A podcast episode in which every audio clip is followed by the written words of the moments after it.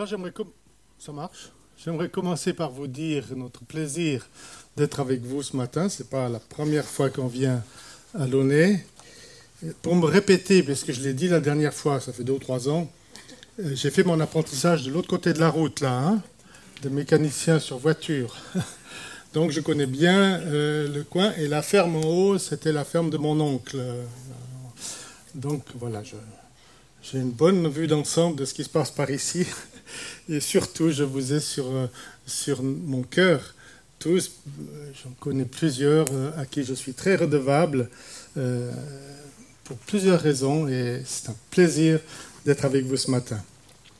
Voilà, j'ai à cœur de partager avec vous un, récit euh, que l'évangile qui se trouve dans l'évangile de Marc, qui se trouve aussi chez Matthieu et chez Luc, mais chez Marc, il a plus de, détails, et c'est pourquoi je me suis arrêté à, ce récit-là. Nous le lirons tout à l'heure, hein, un petit instant, parce qu'il euh, va me faire de la concurrence là. le récit que nous allons lire euh, se situe au chapitre 5 de l'évangile de Marc, dans une série de trois euh, comptes rendus d'incidents, d'événements qui tous mettent en évidence, ces trois événements mettent en évidence l'autorité euh, de Jésus sur des forces qui toutes nous dépassent. Ça commence avec le récit de la tempête apaisée, où Jésus intervient de façon étonnante, miraculeuse, formidable et, calme la tempête. Puis continue euh, immédiatement après, sans explication, sans, transition, euh, Jésus débarque et, le récit continue. C'est le récit qui va nous occuper ce matin avec la rencontre avec euh, ce que la Bible appelle le démonisé ou le démoniaque de Gérasa. Et nous nous intéresserons ce matin en particulier à cette rencontre de Jésus avec cet homme.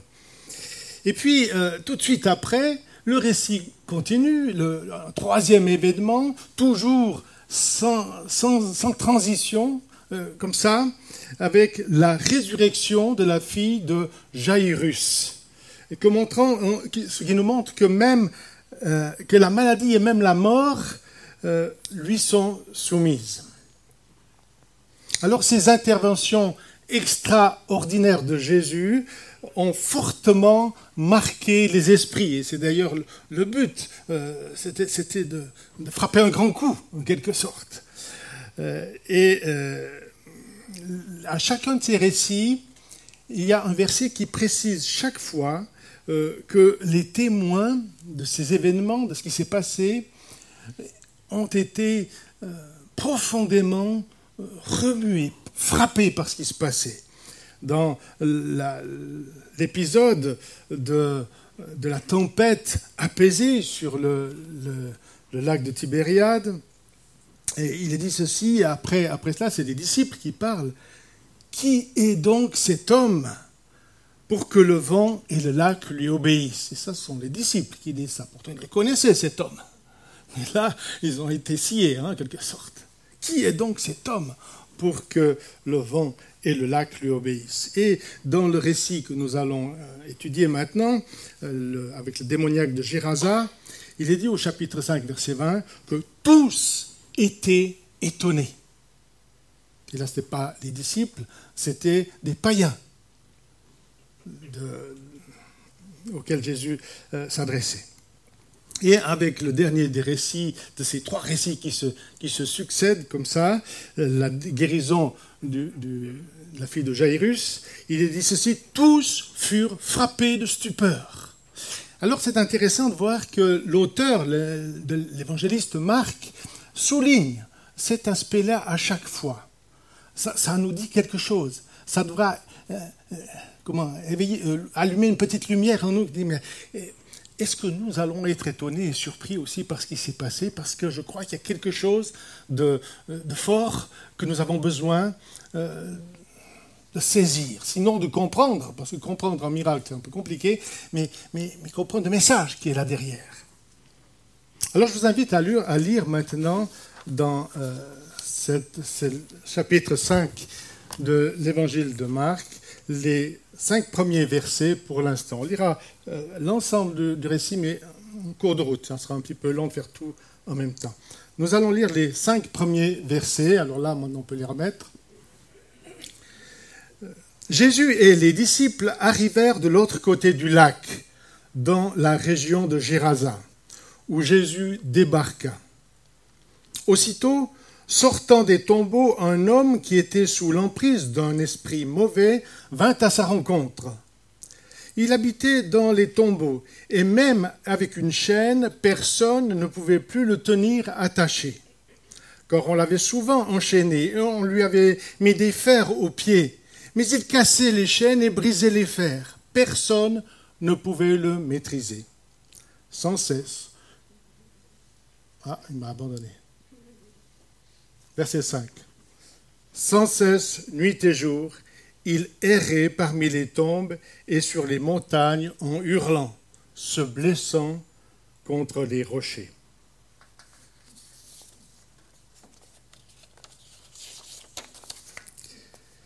Est-ce que vous est déjà arrivé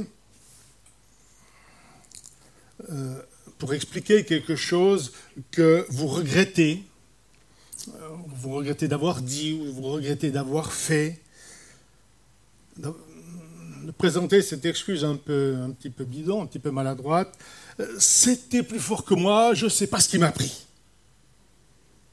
Moi, ça m'est arrivé. Et c'est ce qui est arrivé à cet homme ce démonisé de Gérasa, mais à un degré extrême, total. Possédé par un esprit mauvais, le malheureux avait totalement perdu le contrôle de sa vie. Son comportement, dominé par une violence extrême, incontrôlable, avait fini par l'isoler complètement du reste de la société, n'inspirant que terreur autour de lui. Et Jésus va donc intervenir d'une manière pour le moins étonnante, connaissons le récit, nous allons le lire tout à l'heure, et on serait tenté de dire spectaculaire. Mais l'évangile reste quand même assez sobre sur la manière dont les choses se sont passées lorsque la légion d'esprits mauvais euh, est sortie de cet homme pour se, rabattre sur un, troupeau de, cochons, de porcs qui paissaient par là, qui passaient par là et qui paissaient par là, et, qui ensuite vont se jeter dans, dans le lac. Un troupeau qui va sombrer. On en viendrait presque d'ailleurs dans cette histoire à plaindre les cochons et à oublier le malheureux démoniaque. Parce que c'est bien de cela qu'il s'agit. Derrière la brute se tenait un homme désespéré et malheureux. Et je pense qu'il ne faut pas se laisser trop impressionner par, euh, comment dire, l'aspect extraordinaire de ce qui s'est passé. Il faut plutôt se concentrer sur cette personne-là. C'est ce que Jésus a fait. Et je vous invite à le faire avec lui. L'esprit euh, mauvais avait réduit cet homme à l'état de bête brute, bête furieuse. Mais au fond, que savons-nous de lui? Que pouvons-nous apprendre du récit de l'Évangile? Le texte que nous venons de lire souligne à trois reprises trois fois. Et quand je dis souligne, ça veut dire que quand on souligne trois fois quelque chose, euh, ça veut dire que euh, l'auteur veut nous euh, attirer l'attention. Le texte souligne à trois reprises le cadre dans lequel cet homme habitait. Au verset 2, nous lisons cet homme sortant, un homme sortant des tombeaux. Pas banal. Au verset 3, c'est répété, il habitait dans les tombeaux. Et au verset 5, sans cesse, nuit et jour, il errait parmi les tombes et les montagnes. Et le texte ajoute, en hurlant, se blessant contre les rochers. La, Bible en français courant précise que ses blessures n'étaient pas accidentelles, il se blessait lui-même contre les rochers. Et cette dernière observation nous en dit long sur sa triste condition. Il habitait parmi les morts, dans les tombes, il se faisait du mal à lui-même. Autrement dit, bien que vivant, cet homme était déjà dans la compagnie des morts. On peut comprendre pourquoi les gens de la région avaient tellement peur de lui qu'ils avaient tout essayé pour tenter de le maîtriser. Certaines versions d'ailleurs de la Bible disent de le dompter. Sans succès. En effet, nous, disons au verset 3 que même avec une chaîne, personne ne pouvait plus le tenir attaché. Ça veut dire qu'on avait essayé. Mais ça ne marchait plus. Ça marchait quand il était plus jeune, moins fort, mais là, arrive à la force de l'âge, ça ne marchait plus. Verset 4, on l'avait souvent enchaîné et on avait mis des fers à ses pieds. Verset, euh, suite du verset, mais il cassait les chaînes et brisait les fers. Et là encore, le texte précise, personne ne pouvait le maîtriser. Là aussi, c'est souligné trois fois qu'il avait des fers aux pieds. Et là aussi, si le texte le souligne trois fois, c'est que ça veut nous dire quelque chose. On avait tout essayé pour euh, le calmer, pour le faire rentrer dans le rang, mais pas possible. Alors de guerre lasse, on avait fini par le chasser du village, d'où sa présence au cimetière, là où personne n'allait plus le chasser. Ainsi, le seul rapport que l'on avait fini par établir avec ce forcené était un rapport de force quand bien même personne ne pouvait le maîtriser. Et sa violence avait fini par se retourner contre lui-même, puisque nous l'avons déjà dit, il se blessait lui-même contre les rochers. Maintenant, je vous invite à lire euh, les versets 6 à 17, si vous le voulez bien lire avec moi. Attendez.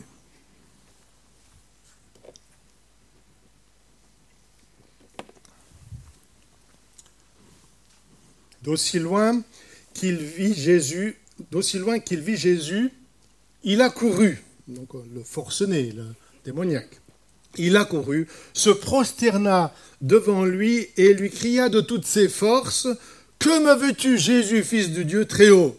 Je t'en conjure au nom, Dieu, au nom de Dieu, ne me tourmente pas. Car Jésus lui disait Esprit mauvais, sors de cet homme. Jésus lui demanda, Quel est ton nom? Je m'appelle Légion, lui répondit, lui répondit-il, car nous sommes une multitude. Et il pria instamment Jésus de ne pas le renvoyer du pays. Or il y avait là, sur la montagne, un grand troupeau de porcs en train de paître. Les esprits mauvais supplièrent Jésus, Envoie-nous dans ces porcs pour que nous entrions en eux. Jésus le leur permit. Il sortit donc de l'homme et entrèrent dans les ports. Aussitôt le troupeau, qui comptait environ deux mille bêtes, s'élança du haut de la pente et se précipita dans le lac où elles se noyèrent. Les gardiens s'enfuirent et allèrent raconter l'histoire dans la ville et dans les fermes. Les gens vinrent donc voir ce qui s'était passé. Arrivés auprès de Jésus, ils virent l'homme qui avait été sous l'emprise de cette légion de démons assis, là, habillé, et tout à fait sain d'esprit. Alors la crainte s'empara d'eux. Ceux qui avaient assisté à la scène leur racontèrent ce qui était arrivé à cet homme et au port, et les gens se mirent à supplier Jésus de quitter leur territoire. On va s'arrêter là encore, il y a encore quelques versets à lire par la suite. Je vais présenter dans un premier temps euh, un peu la situation dans laquelle se trouvait notre homme. Et maintenant, j'aimerais qu'on mette un petit peu le regard sur ce qu'a fait Jésus pour cet homme. Verset 9, il est, il est dit que Jésus pose une question. Quel est ton nom? Quel est ton nom? Pour la première fois, sans doute depuis très longtemps, bien longtemps, quelqu'un s'adresse à lui avec respect. Pas avec des chaînes, avec respect. Quel est ton nom? Un respect que jamais personne ne lui avait témoigné jusqu'à ce jour. Entendons-nous bien, je ne veux pas faire de cet homme un petit saint qui aurait été victime de la société. Il avait certainement un, caractère de cochon, c'est le cas de le dire. Et pour autant, pour autant, Jésus s'adresse à lui avec respect. Je vous raconter un petit témoignage. Peut-être l'un ou l'autre l'a déjà entendu, mais c'est un, événement qui m'a marqué. J'étais quelqu'un, Jean-Charles nous l'a dit tout à l'heure, nous avons servi pendant quelques années à l'île de la Réunion comme, euh, comme pasteur là-bas. Et un, beau jour, euh, nous habitions dans, dans ce qu'on pourrait appeler un presbytère, dans, la cour de l'église. quoi. Hein. Et un beau jour, je, en sortant de chez moi, je vois juste devant l'église, qui était la salle de l'église qui était juste à côté, je vois un, clochard euh, complètement ivre et, endormi. Donc je ne pouvais pas même lui parler, il était cuvé. Euh, là, couché devant, devant, la, devant l'église. C'était en semaine, donc c'était pas trop dramatique. Mais enfin, moi j'étais bien embêté, je ne savais pas quoi faire avec cet homme, secoué, rien qui se passait. Alors je téléphone aux services sociaux elle dit, mais écoutez, voilà, cet homme m'inquiète un peu, là, venez, qu'est-ce qu'il faut faire? Et il m'a envoyé euh, les pompiers. Les pompiers, il n'y a pas d'incendie à éteindre, moi, il y avait un, porté secours à un homme, et c'est le service euh, des pompiers qui, est venu. Et quand ils sont arrivés, ils ont amené un, brancard pour, euh, transférer cet homme qui était bouché par terre sur le brancard et l'emmener à l'hôpital. Ce qui m'a frappé, c'est l'attitude du, pompier qui s'en est occupé. Un respect, une bienveillance avec ce, clochard ivre-mort qui n'a certainement même pas, réalisé ce qui lui arrivait parce qu'il était dans un tel état qu'il ne pas Mais moi, j'ai reçu une leçon de charité, une leçon, une, leçon de bienveillance de la part de ce pompier français qui faisait son travail. Et qu'il a traité comme si c'était son papa. Monsieur, comment allez-vous? Venez, je vais m'occuper de vous. Avec aucun, mépris, euh, aucun dégoût, simplement du respect. À partir de là, j'ai reçu la leçon pour moi. C'est pas que j'étais particulièrement dur et méchant avec les gens, mais, mais euh, là, j'ai compris quelque chose, une leçon euh, que le Seigneur m'a aussi ce jour-là. Il m'a dit, mais toi aussi, j'attends ça de toi. J'attends ça de toi. Et, et, c'est exactement l'attitude du Seigneur avec ce démoniaque dont personne ne savait quoi faire. Et lui, il lui pose la question, quel est ton nom? À la place de dire débarrassez-moi ça, débarrassez, euh, débarrasse le plancher, j'ai rien à voir avec toi. Vous avez remarqué que dans le récit que nous venons de lire, cet homme n'est jamais nommé pour lui-même. Il est désigné par des termes euh, un peu impersonnels comme un homme, il, le démoniaque. littéralement le démoniser. Il était devenu un cas, un problème, mais il n'a jamais été considéré comme une personne. C'est quand Jésus lui pose la question quel est ton nom, il lui montre qu'à ses yeux, aux yeux de Jésus, cet homme est d'abord un être humain, avant d'être un cas. Un homme créé à l'image de Dieu avec toute la dignité, avec toute l'importance que cela signifie.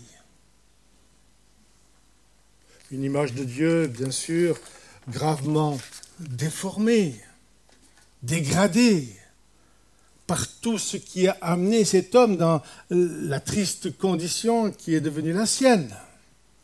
Mais il garde l'image de Dieu, l'image que Dieu a gravée sur lui comme sur chacun d'entre nous, comme sur chacun de nos voisins, les buvables et les imbuvables, créés à l'image de Dieu, et à ce titre qui méritent notre respect.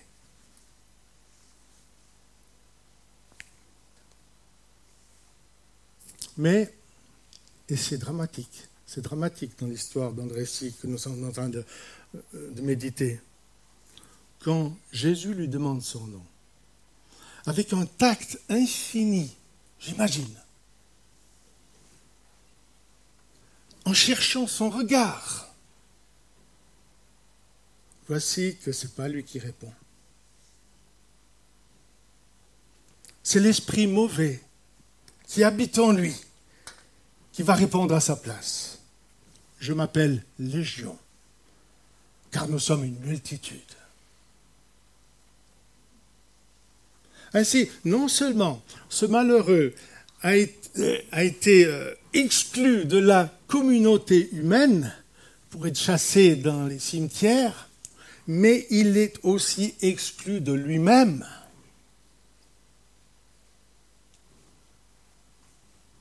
écarté de sa propre personnalité.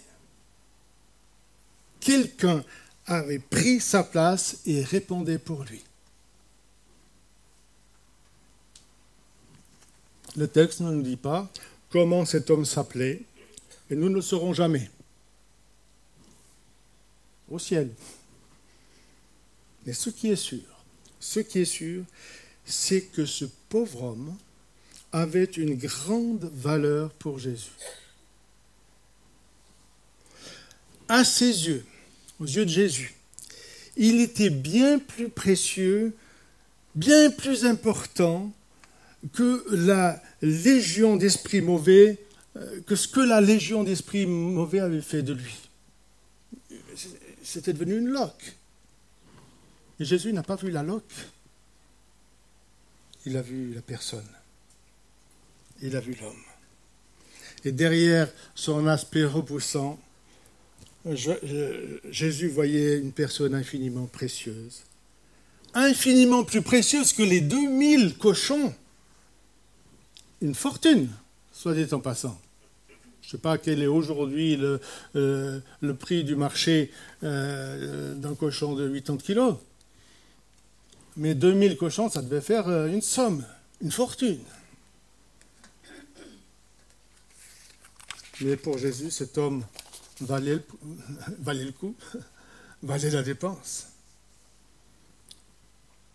C'est bien là le problème d'ailleurs. C'est bien là le problème.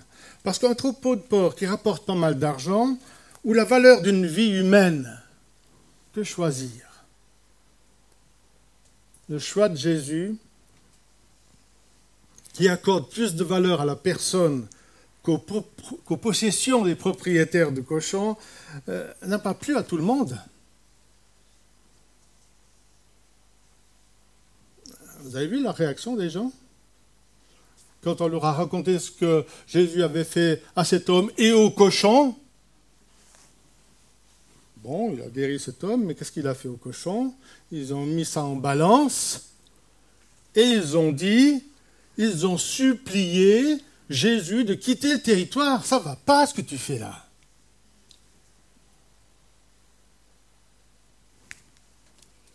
nous aimons mieux nos cochons que cet homme, quand même.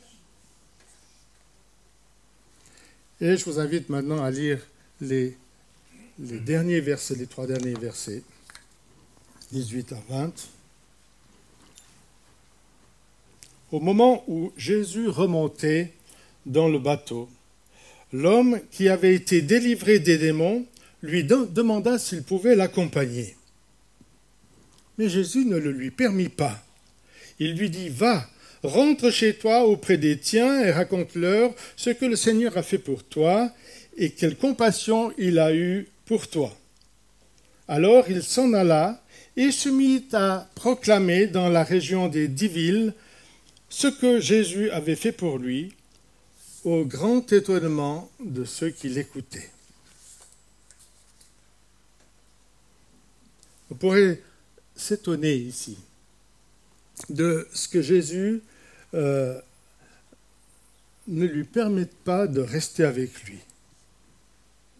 Pourtant, on connaît Jésus dans les évangiles.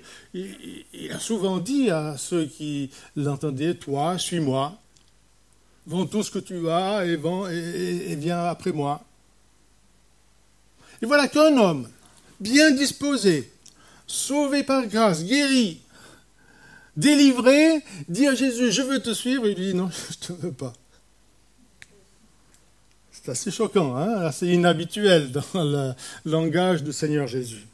Alors, pourquoi, euh, pourquoi cette réponse? C'est que Jésus a pour lui une autre ambition. Il veut lui offrir une réhabilitation complète. Et pour cela, il faut qu'il puisse retrouver sa place dans la société qu'il a chassée, chez les siens. Écoutez ce que Jésus a dit, va, rentre chez toi, auprès des tiens, et raconte-leur ce que le Seigneur a fait pour toi. Si on lit ce texte euh, de façon très littérale, euh, euh, du mot à mot, du grec au français, ça nous donnerait ceci. Va dans la maison de toi, auprès des tiens, et annonce à eux ce que le Seigneur à toi a fait, et qu'il a eu pitié de toi. C'est pas très élégant en français, mais voilà, ça sonne un peu comme ça. Pour quelqu'un qui avait été mis à l'écart pendant tant de temps, dont on avait nié la personnalité, qui ne pouvait même plus répondre lui-même aux questions qu'on lui posait, s'entendre dire par le Seigneur Jésus des mots comme toi, chez toi, les tiens, c'est un cadeau. C'est la première fois qu'on s'adresse à lui et qu'on lui dit qu'il a droit à quelque chose, qu'il a de la famille, qui,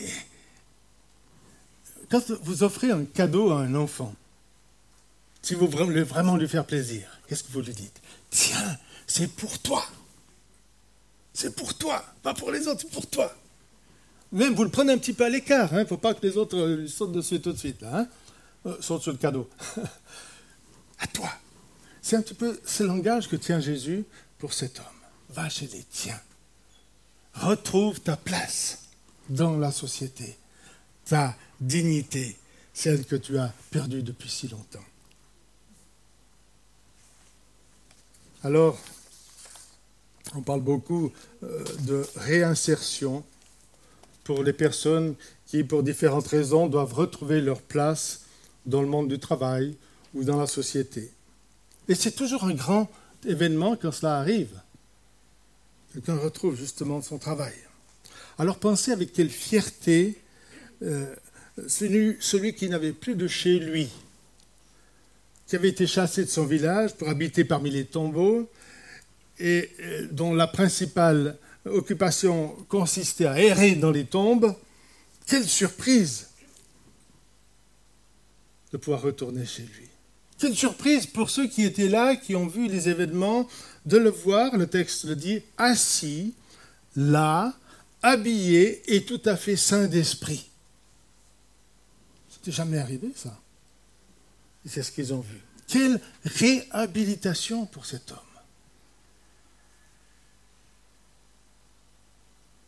Et voici que Jésus le renvoie chez lui et il lui donne un, un ordre.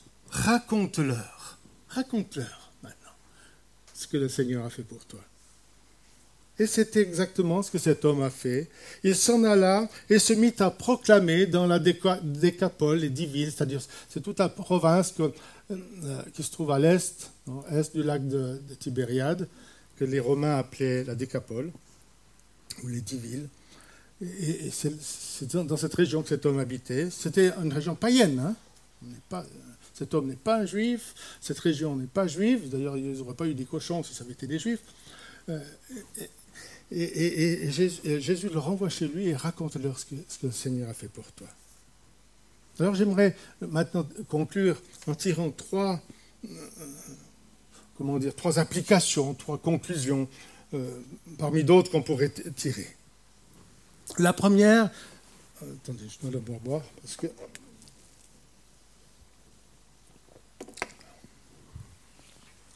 La première de ces conclusions, c'est, euh, vous savez, on dit quelquefois qui peut le plus, peut le moins. Cette, euh, ce, proverbe, qui peut le plus, peut le moins. Et je me suis dit, mais sans être dans la situation de cet homme, démonisé de Gérasa, je ne souhaite à personne, mais n'y a-t-il pas quand même un peu de notre propre histoire dans, cet homme, dans, cette, l'histoire de cet homme. Le Seigneur n'est-il pas aussi en train d'accomplir dans nos vies, dans ma vie, dans la vôtre, un patient et un profond travail de réhabilitation? On n'a pas des défauts ou des travers aussi graves que cet homme, je le souhaite, mais on en a quand même. Et le Seigneur est aussi à l'œuvre pour nous réhabiliter nous redonner notre dignité, nous redonner euh, une vie juste et droite devant, à ses yeux.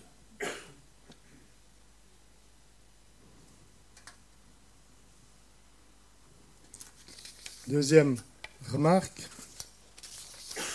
euh, entendez-vous le témoignage de cet homme? Jésus l'a envoyé chez lui dans la province des dix villes. Et il se trouve qu'à Launay, on en parle encore aujourd'hui. Ça indique quelque chose de la force et du mystère de notre témoignage à la gloire du Seigneur. On a des fois l'impression qu'on fait des petites choses qui n'ont pas de sens, qui n'ont pas d'importance, qui ne vont pas si loin que ça. Mais, euh, comment dire, au regard de Dieu, je crois que nos actes ont plus de portée qu'il n'y paraît. Cet homme a témoigné dans sa région et il nous édifie encore aujourd'hui par ce, qu'il a vécu. Et enfin, la troisième remarque, c'est, l'ordre missionnaire. C'est la première fois dans la Bible que un non-juif est envoyé en mission pour raconter tout ce que le Seigneur a fait pour lui. Et euh, cet ordre continue de nous être adressé. Il ne nous demande pas d'être des euh, missionnaires patentés, d'être des, docteurs en théologie. Il nous demande de raconter ce que le Seigneur a fait pour nous. Simplement, sans euh, exagération, sans, sans, prétention, mais dis-moi, voilà ce que le Seigneur a fait pour moi. Et, je suis convaincu que euh, dire ces choses simplement, a une portée que, dont nous ne soupçonnons pas la force et la puissance et l'importance dans la vie des gens. Amen.